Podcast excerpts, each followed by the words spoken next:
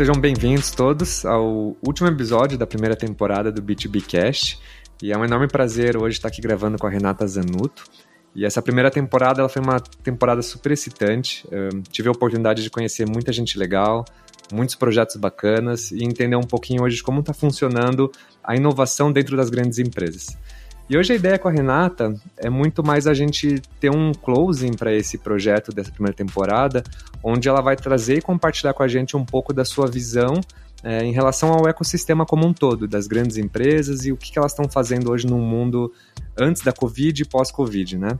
Então, Rê, é um enorme prazer em te ter aqui hoje. Muito obrigado pelo seu tempo. E acho que, para a gente começar, eu adoraria saber quem que é a Renata Zanuto? Joia, obrigada, Bruno.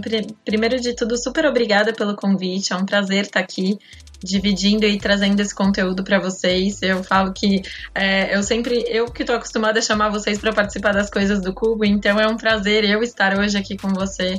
É, trocando bastante informação e conteúdo para todo mundo. Então, super obrigada. É, sobre a Renata Zanuto, eu estou no ecossistema de startups há aproximadamente 10 anos. Comecei em grandes empresas, trabalhei durante 11 anos na IBM, é, começando a minha atuação já no ecossistema de startups naquela época, onde as pessoas ainda nem sabiam direito o que, que era o termo startup, né? Então eu tinha esse desafio de ter que explicar também o que, que era uma startup e acompanhei toda a evolução do ecossistema desde então, tanto com relação às próprias startups, às iniciativas de apoio suporte ao empreendedorismo, como essa evolução mesmo das grandes empresas ou empresas tradicionais se relacionando com as startups, né? Que é muito do que a gente vai falar aqui hoje. E o mais interessante é que eu tive essa experiência na prática pelo lado da corporate e hoje pelo lado da startup, estando num hub de empreendedorismo.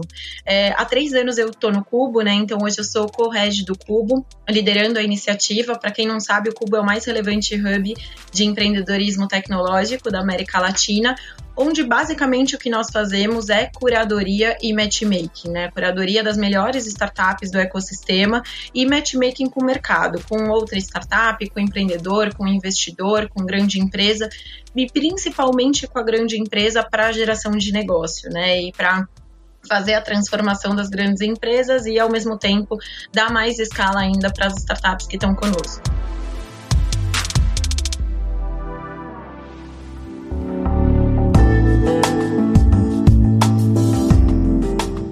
Que você enxerga o ecossistema hoje das grandes empresas quando a gente fala de startups, né? Porque para a grande empresa é um tema relativamente novo, né?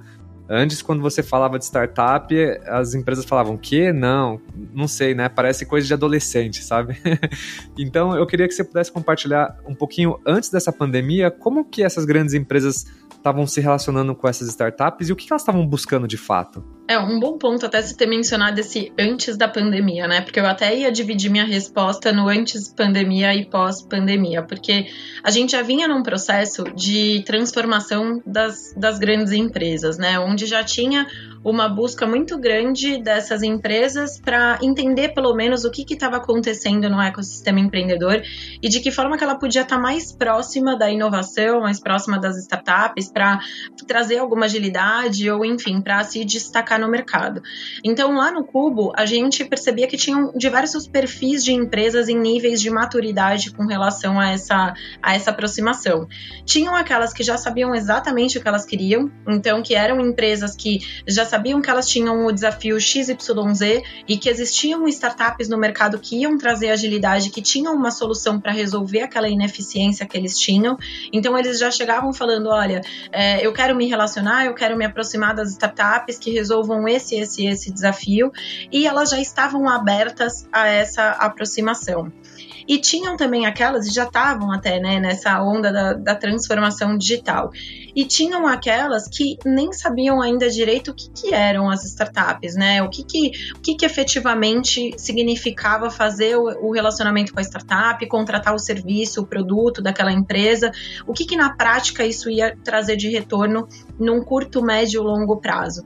Então a gente tinha um papel lá no Cubo também de educar o ecossistema a o que, que é essa relação né? O que, que significa fazer negócio com startup? Quais são os benefícios que a corporate ganha nesse sentido? É, então, por isso que esse papel do Cubo também ele era super importante para essa aproximação.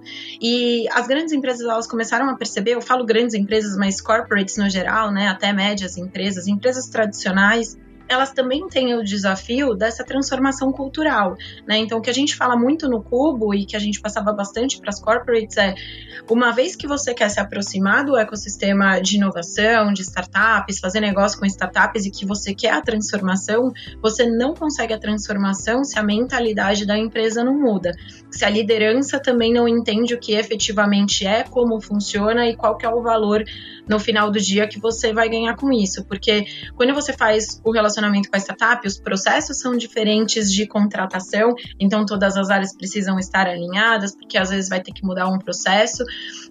A abordagem também com a startup é diferente e vice-versa. E a startup, além de entregar o produto, ela também pode passar muitas vezes a agilidade da própria startup, né? De que forma que a própria empresa também consegue se moldar em novos processos, em processos mais ágeis, em mudar a mentalidade, entender que as coisas precisam ser mais dinâmicas para efetivamente conseguir a transformação que ela consegue. Qual que foi essa mudança entre pré-pandemia e pós-pandemia? pós-pandemia, a gente não tem mais aquele nível de empresa, de corporate, que não entende mais o que é inovação e tecnologia e que, ah, não quero me aproximar, né? Porque antes da pandemia a gente falava que as empresas elas achavam interessante essa aproximação. Pós-pandemia, essa aproximação virou algo necessário a ser feito, né? Então, é, seja, seja porque elas queriam ou seja porque elas foram obrigadas, elas tiveram que se aproximar. Até, por exemplo, quando a gente fala de coisas simples como assinatura de contrato digital, né? Tinha empresas ainda que achavam que, putz, não, não precisa, aqui não dá para ter o contrato digital.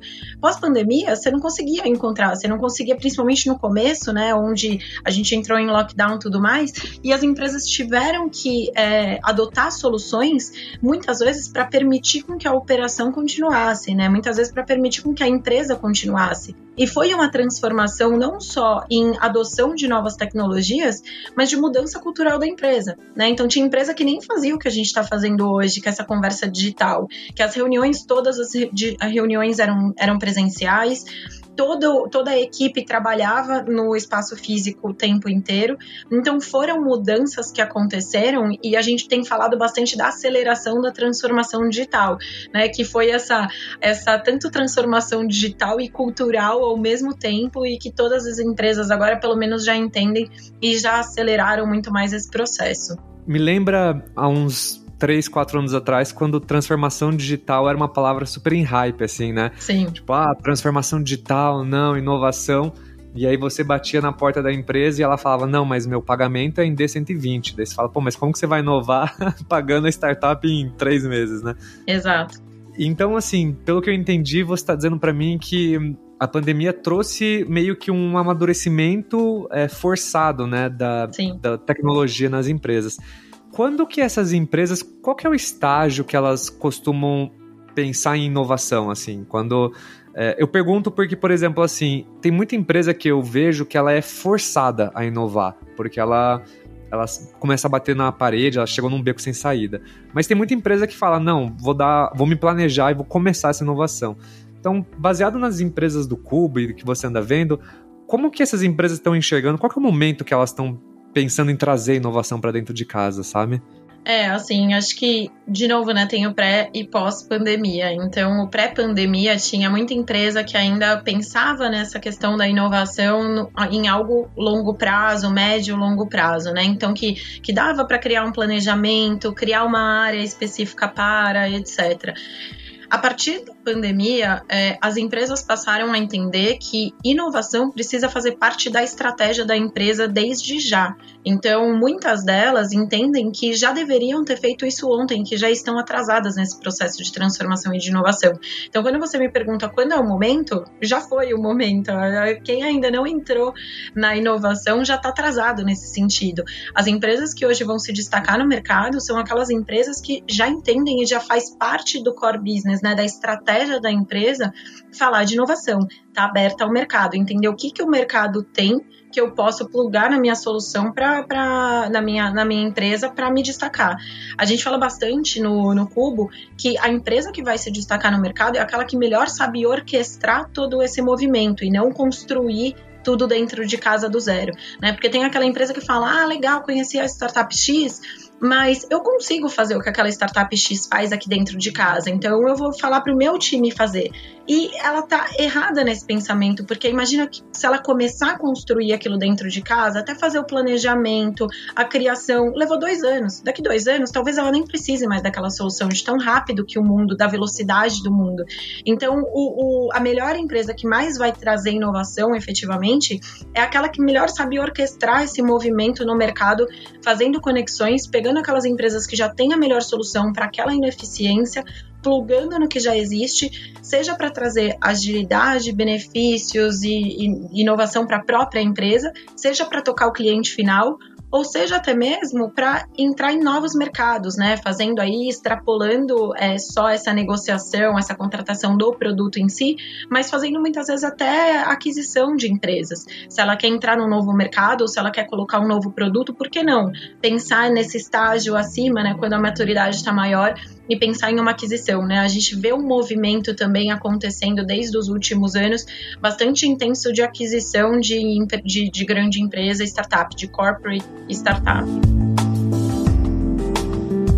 Por exemplo, você fala de é, aquisição, de trabalhar com startup, eu imagino que seja que nem um funil comercial, assim, a, a empresa tem que ter vários, várias etapas, né?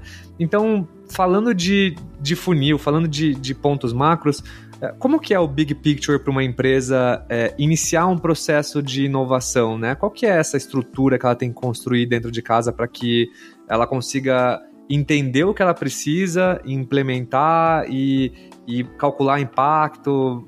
Qual é a sua visão sobre esse ponto?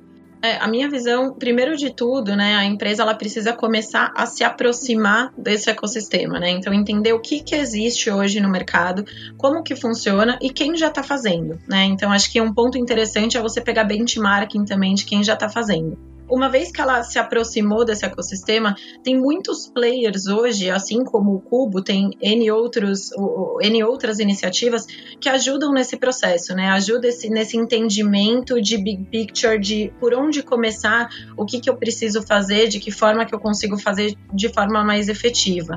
O primeiro ponto que a gente coloca quando a empresa ela quer começar esse movimento é a transformação cultural, né? Então, essa mudança mesmo de mindset da, da, da, da liderança para entender o que, que é. Então, é a liderança entendendo esse processo, é a liderança sabendo que faz sentido e a liderança passando isso da empresa para baixo, né? Meio que top-down dizendo vamos entrar em um processo de inovação. É, uma vez que também a liderança está engajada, que teve essa transformação cultural e que as pessoas estão mais é, entendendo o que isso significa, é importante entender até onde você quer ir, né? Qual que é o seu risco calculado para esse processo, né? Quanto que você tem, seja de budget ou seja de, é, enfim, esforços da equipe que você vai despender para também poder se aproximar, para poder fazer os negócios, porque muitas vezes o retorno ele não vai ser de curto prazo, o retorno ele vai ser de médio longo prazo. E as empresas também precisam ter esse entendimento, porque se você contrata uma startup é, ou você entra nesse, nesse lado de inovação, achando que daqui três meses você vai colocar no seu report o ROI, assim, nem, nem entra, né? Porque não é o que vai acontecer. E muitas empresas perguntam, ah, mas qual que é o ROI? Você vai ter um retorno, não necessariamente monetário, mas você vai ter um retorno em N outras coisas, um retorno de eficiência, um retorno de produtividade, um retorno de destaque no mercado, um retorno de do como seu cliente te enxerga, de como que a empresa te enxerga. É, então, a, a empresa, ela precisa entender, a princípio, qual que é o objetivo que ela tem com a inovação. O objetivo é com em melhoria de processos internos, o objetivo é de melhoria do produto para o consumidor, é de contato com o consumidor, é do customer experience.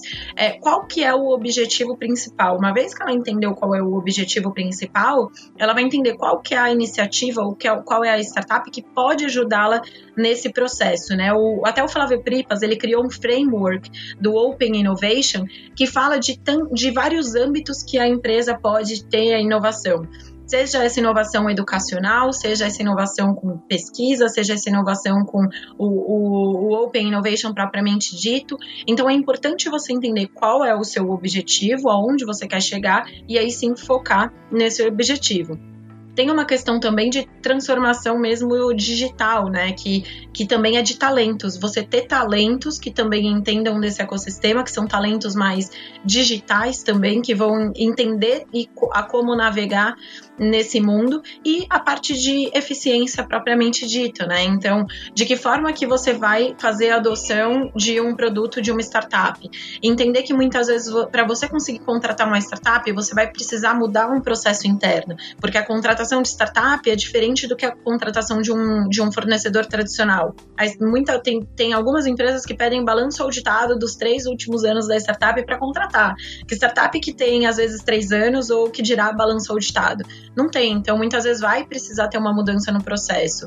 É, a, o jurídico também vai ter que entender alguns pontos. Então, assim, é uma soma de fatores que vai propiciar com que a empresa, por exemplo, seja contratada. Você trouxe um ponto, né, Bruno, que você falou do, da POC, né, da, do Proof of Concept a prova de conceito, né? Então, é, muitas empresas falam: ah, eu quero ter uma prova de conceito, e mas eu quero fazer isso gratuito, de forma gratuita, né? Eu não quero pagar para fazer essa POC, porque eu quero testar o produto. Mas assim, o, é super importante esse essa POC paga, por quê? Primeiro, porque o comprometimento dos dois lados ele acaba sendo maior, por, por pelo mínimo que seja esse pagamento.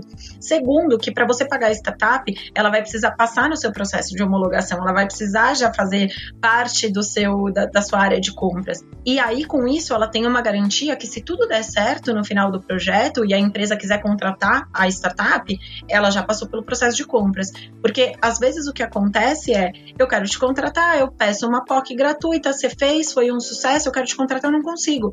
E aí a empresa acaba ficando no prejuízo. Ou até no, no, no, que você mencionou, ah, eu só vou receber daqui três meses, mas a startup não tem esse dinheiro de entrada no começo desses três meses, até para executar o seu projeto. Né? Então tem que ter um entendimento de todo esse ecossistema também, ou de mudança de alguns processos internos para efetivamente conseguir essa transformação. E no final do dia é acompanhar o que está acontecendo, é acompanhar a evolução do projeto, é mostrar esses resultados para a empresa e mostrar que não necessariamente vai ser um retorno monetário, mas vai ser um retorno em outros âmbitos que vai atender ao seu objetivo, que era o, o objetivo inicial da inovação propriamente dita. Eu fiquei com uma dúvida. Quando você fala de transformação cultural e de que a empresa tem que se adaptar, pela sua experiência, você vê que as empresas costumam fazer isso dentro de casa e elas promovem lideranças, né, e montam esses squads, ou você vê muita empresa buscando ajuda externa, tipo, é, é, que nem você comentou, né, contratação de pessoas que entendem sobre o mercado ou consultorias? Tem um pouco dos dois. Tem tanto aquela empresa que já tem um profissional dentro de casa que está apto e que quer fazer essa transformação, tem empresa que contrata uma consultoria externa para fazer esse processo e tem processo, por exemplo, como o próprio Cubo, a gente tem uma jornada de, de transformação digital, né, uma jornada de Open Innovation com sensibilizações ao longo do ano, onde a gente ajuda nesse processo de transformação cultural também. Então tem uma série de iniciativas no mercado e a empresa precisa entender o que, que faz mais sentido para ela naquele momento é, para conseguir pegar o player que mais faz sentido. Mas eu já vi de de tudo um pouco, né? Então tem tanto dentro de casa como, enfim, o todo. É, tem startup no Cubo também, por exemplo, que, que faz esse entendimento da liderança, que, que traz também uma, pelo menos uma big picture de como que a empresa está estabelecida, qual que é o perfil dos colaboradores, é, onde que a empresa quer chegar, o que, que precisa ser feito também no, nos colaboradores, ou enfim, de algumas mudanças também que precisam ser feitas, seja mudança na equipe, ou seja mesmo até trazendo mais conhecimento, mais embasamento para que no final do dia tenha é, é, um quadro com as pessoas e a mentalidade das pessoas mais em, em linha com o que a empresa espera. Então, assim, tem uma série de, de iniciativas e aí depende muito de empresa para empresa e dos objetivos.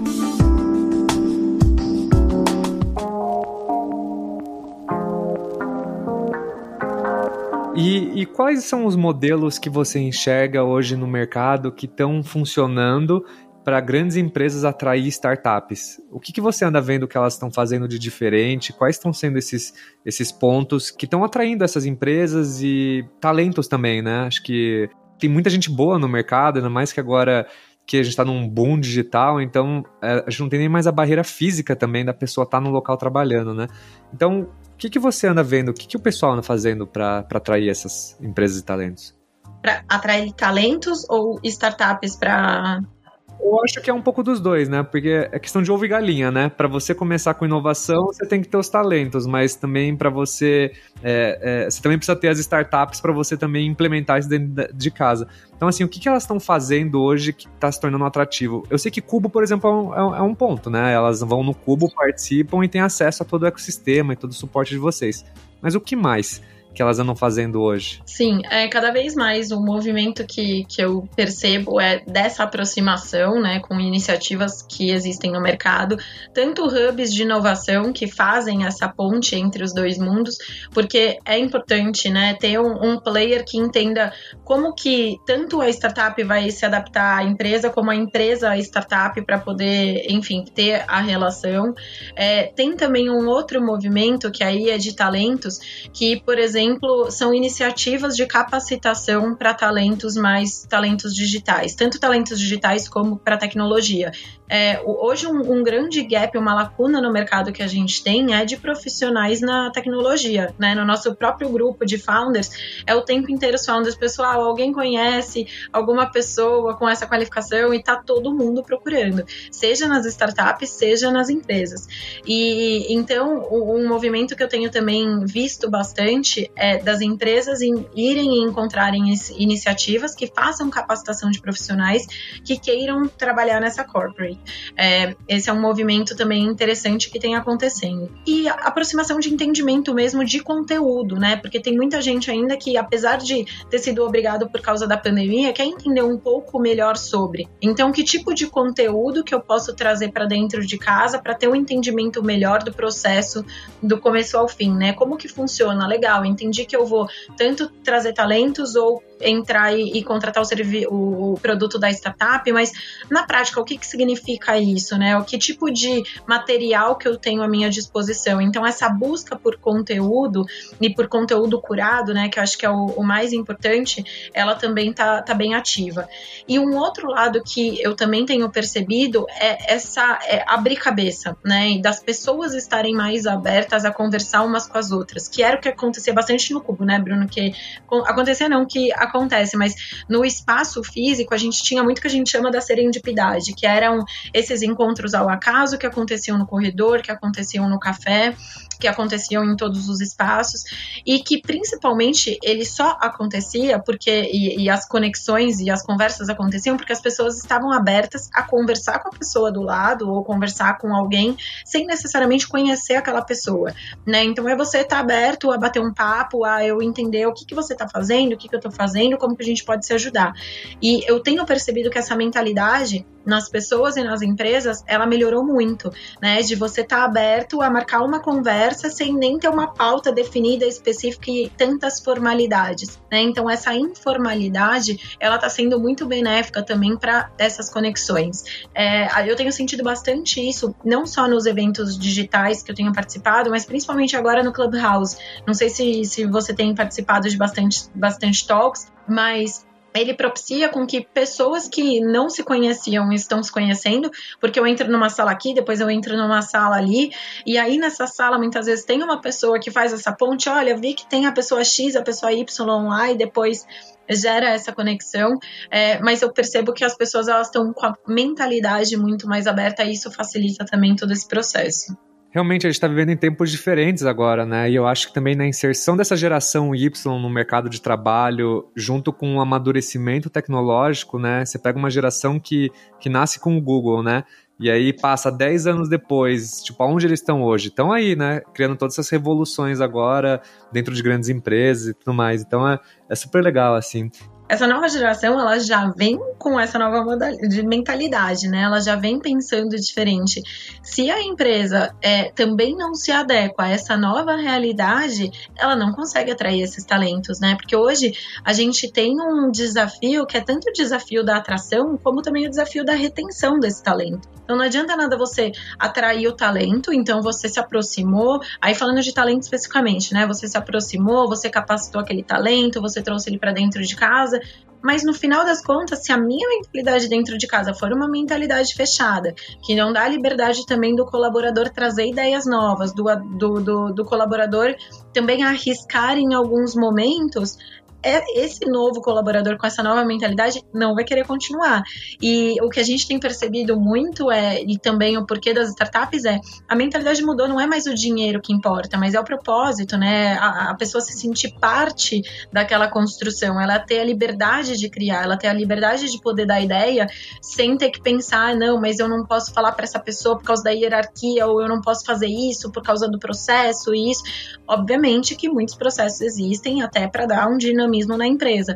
Mas até que ponto também que a empresa ela precisa se moldar para essa nova realidade para que o colaborador ele queira continuar e fazer a transformação que a empresa gostaria, né?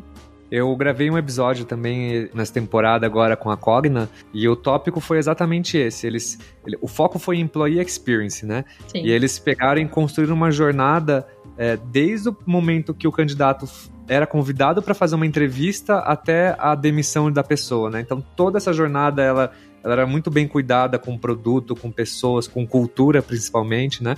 E também são 28 mil pessoas também, né? Então é muita gente. Mas é muito legal isso. E, e aí me leva uma próxima pergunta. Eu ando vendo muito M&A acontecendo agora, né? Principalmente no mercado de TI, que eu acho que é um mercado né, que surfou a onda do Covid. E a gente ouve muito lá fora o movimento das grandes empresas falando muito de acquiring, né? De, de comprar a empresa para comprar o time, né? Nessa linha de raciocínio de M&As e acquirings, o, o que você anda vendo assim de grandes empresas e startups, assim. Você acha que também é um caminho natural no Brasil para seguir por esse movimento? Sim, até a gente veio, viu esse movimento se intensificando bastante em 2019, tanto que no Cubo, todo final de ano, a gente faz um encontro que é retrospectiva 2000 e X, né, daquele ano, e expectativa do ano seguinte. E em 2019 foi o ano do ecossistema brasileiro, né, que a gente teve muitos unicórnios, o Brasil só ficou atrás de China e Estados Unidos, Unidos naquele ano, né, de 2019. A gente teve muitas em, grandes empresas fazendo negócio com startup. A gente também teve esse movimento de grandes aquisições, né? Então foi muito intensificado em 2019 e a expectativa para 2020 ela era incrível, né? Então em todos os âmbitos, tanto no âmbito do negócio grande empresa startup, como de empresas crescendo muito rápido, sejam ficando chegando a ser unicórnio ou realmente tendo uma maturidade muito grande e também desse movimento de aquisição de startup. E principalmente agora em 2020, teve um movimento também no começo do ano que algumas empresas tiveram os seus valuations diminuídos, né? Que, que tiveram que tinham um valor de, de mercado menor, o que propiciou muito essa, essa aquisição também das, das, das corporates. Então, por um lado, teve essa transformação digital, essa aceleração da transformação digital, aquelas empresas que já estavam nesse movimento de transformação, além de querer fazer negócio, viram uma oportunidade de fazer aquisição. Não só porque, porque nem todas né, tiveram seus valuations é, menores, mas isso facilitou também o processo, né? Essa, esse novo olhar para a aquisição.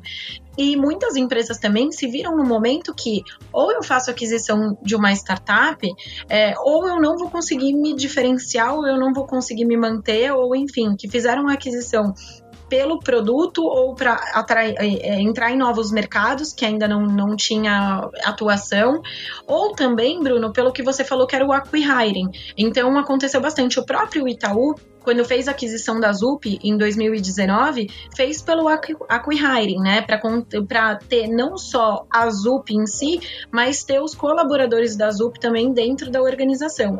Então, esse movimento ele tem acontecido muito no mercado. Dos mantenedores do Cubo, muitos fizeram aquisição de startups, então tem inúmeros exemplos que a gente pode dar aqui. E até recentemente, não sei se você viu essa semana, mas a TOTUS fez a aquisição da RD. Né? Então, num, num valuation aí incrível, né? Aí não foi nem o caso de, ah, teve valuation diminuindo, não. Na verdade, no, no caso deles, foi um, um uma, uma aquisição porque realmente é produto, a estratégia da empresa faz todo sentido e cada vez mais a gente vê esse movimento. O que, que é o interessante de tudo isso? Isso mostra a maturidade do ecossistema brasileiro, né? Isso mostra que a gente está num movimento e num ciclo muito interessante que faz a roda girar efetivamente, né? Porque uma vez que uma empresa tem essa aquisição, putz, isso também gera uma nova, uma nova onda no mercado que muitas vezes o founder fica por um tempo e depois ele sai, e ele sai com dinheiro a ponto de ou fazer investimento, que isso acontece, né? Tem muito founder que depois acaba virando investidor, ou acaba abrindo uma outra startup, e aí já é um founder extremamente maduro, que já passou pelo processo inteiro, e também faz com que essas empresas acabam mentorando outras startups. Então é um processo mesmo de roda girando que é extremamente importante para a maturidade do, do ecossistema, e a gente só faz com que o Brasil fique cada vez vez mais inovador nesse sentido, né? Inovador de ter empresas que estão inovando e empresas que estão mais tecnológicas, etc.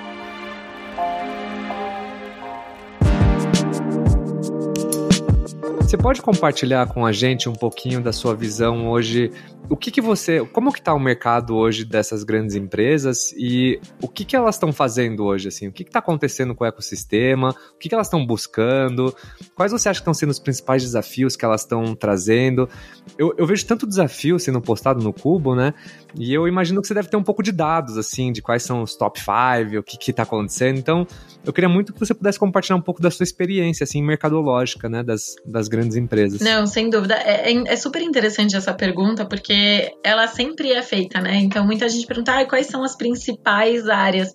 E o mais interessante é, hoje existem tantos desafios e tantas ineficiências de processos, etc que eu não posso te falar, ah, é, tenho esse top 5. Se você me perguntar ah, no mês específico, nesse mês ou esse, esse semestre, qual que foi? Ele vai ser diferente do outro semestre, vai ser diferente do outro, porque hoje o que a gente tem muito é desafios de todas as áreas. Então, quando a gente fala pegando o cubo, né, como você deu de exemplo, a gente tem hoje desafios no RH, desafios no marketing, desafio na área de vendas, desafio no core business, desafios em processos internos, desafios de de todas as formas que você que você possa imaginar. Pós-pandemia foram criados novos desafios, né? Então tem, tinha muita empresa ainda que não tinha é, que tinha todos os seus, os seus a sua operação toda tradicional. Então basicamente é um desafio na empresa inteira, né? Como automatizar esses processos, como trazer mais eficiência ou como fazer com que o meu produto chegue ao, ao consumidor final agora nesse momento. Como fazer com que eu tenha uma solução que não tenha contato, é, como que eu consigo transformar também o meu espaço físico em um espaço seguro?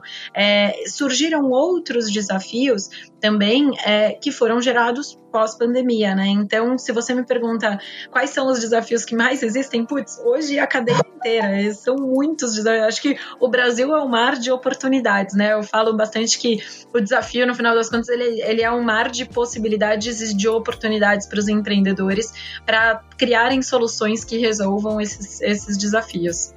E se você parar para pensar, a gente tem acesso à internet há uns 20, 30 anos, né? A gente vê todos esses movimentos acontecendo, mas a gente só tá no começo, né? Isso que é o mais, é o mais interessante, né? Que nem você falou, a gente só tá atrás dos Estados Unidos e da China, e me impressiona como o brasileiro é esforçado, né? Super. Porque a gente tem tantas, tantas barreiras na frente, né? Políticas, fiscais, tributárias, é, culturais também, né? Acho super legal. É, a gente fala bastante que o empreendedor que, que quer fazer, que tem esse espírito empreendedor, ele vai lá e faz, né? Independente dessas adversidades. E no Brasil, o que a gente tem muito é justamente isso, né? O que você falou, são barreiras é, de, de, questões mesmo tributárias, enfim, N mil barreiras aí que a gente tem, culturais, etc. É, que, e o empreendedor brasileiro, ele é extremamente resiliente. Claro, poderia ser melhor? Poderia ser melhor, mas isso não impede com que a gente consiga ter destaque, com que a gente consiga ter um ecossistema maduro e fazer as coisas acontecerem, né, que é o mais importante. Que conselhos que você daria por uma empresa que ela está entrando nesse processo de transformação digital? Digamos assim, uma empresa, vamos dizer, topo de funil, assim, né? O que, que você diria para ela hoje? O que, que, eu diria é, primeiro de tudo, se aproxime desse ecossistema, entenda o que, o que é, né? Entenda o que, que é startup, né? Então faça essa aproximação, né? Entenda todas as ou como o mundo está mudando de velocidade muito rápida. É, segundo, tenha em mente que você vai precisar fazer uma mudança cultural, né? Que você vai precisar dessa, dessa transformação, que a mentalidade das pessoas precisa estar tá mais aberta para esse tipo de, de, de conexão, né? Que as pessoas precisam entender os benefícios, os reais benefícios dessa, dessa parceria, digamos assim, dessa contratação. Terceiro, né, digamos assim, entenda aonde você quer chegar, qual que é o seu objetivo, porque se você não tem um objetivo muito claro do que você quer também com a inovação, você nunca vai conseguir tangibilizar os reais retornos que aquela que, aquele, que aquela parceria ou, enfim, que aquele contato te trouxe. Né? Então, é extremamente importante você entender os objetivos. E quarto, é entenda até onde você está disposto a arriscar, né? Qual que é o seu risco calculado? Isso também acaba sendo bastante importante, você entender qual que é o risco calculado, o que, que você consegue fazer. E acho que o último, Bruno, para completar é, entenda que inovação é um processo novo, é um processo que ninguém nunca fez antes dentro da empresa. Então, se você vai criar uma coisa nova, não existe um manual manual, né? Não existe um, um, um book onde aqui primeiro você faz isso, depois aquilo, lá, lá, lá, e vai ter um resultado positivo. Inovação é você fazer algo que ninguém nunca fez antes. E com isso, você está disposto a errar, né? Você precisa entender que as pessoas elas também muitas vezes nesse processo elas vão errar e que tá tudo bem, né? Que vai ser um aprendizado, que é uma jornada realmente de evolução e que é, e que tá tudo bem errar, porque no final das contas o que você quer é criar novos processos, né? E para criar novos processos você vai muitas vezes em alguns momentos você vai passar por isso. Por isso que é tão importante você entender esse risco calculado de até que onde você vai, até que onde você pode errar, você como empresa, para conseguir fazer a transformação efetiva. Bem legal, Rê. Eu sei que a gente está com o tempo apertado, então vou fazer uma última pergunta. Eu queria saber qual que é a sua visão dos próximos dois anos? O que, que você acha que vai ser a próxima onda, baseada na sua experiência e no Cubo, que está vindo para essas grandes empresas quando a gente fala de inovação em startups? É, eu, o meu olhar ele, ele é extremamente positivo, porque pela minha visão, a gente está com as relações mais fortalecidas, a gente está com a mentalidade mais aberta, mais entendendo a inovação como parte estratégica da empresa. Então, para mim, os próximos anos, eles vão ser baseados muito nesse relacionamento mais intensificado, startup grande empresa, tanto num olhar de contratação de produto, como num olhar de investimento, como num olhar de aquisição. Então, para mim, essas relações elas vão estar tá cada vez mais fortalecidas, fortificadas e o ecossistema vai ser muito mais é, inovador e transformador, né? Então a minha visão, a minha análise, ela é, ela é muito nessa linha. Legal, Rê. É, você gostaria de deixar alguma mensagem para os ouvintes em relação a algum projeto pessoal ou em relação a alguma coisa, alguma mensagem do ecossistema? É, minha mensagem aqui para todo mundo é sejam curiosos, sejam curiosos, entendam e vejam bastante conteúdo que tem disponível. Hoje o que não falta é conteúdo curado, né? Tem uma série de lives, uma série de conteúdos. Acompanhem o Cubo, tudo que a gente tem feito. É, a gente traz tudo que está acontecendo de atualização do ecossistema como um todo, né? Não só o que o Cubo está fazendo da porta para dentro e nem só do Cubo para fora, mas o que, que o ecossistema está fazendo. A gente também atualiza nas nossas redes.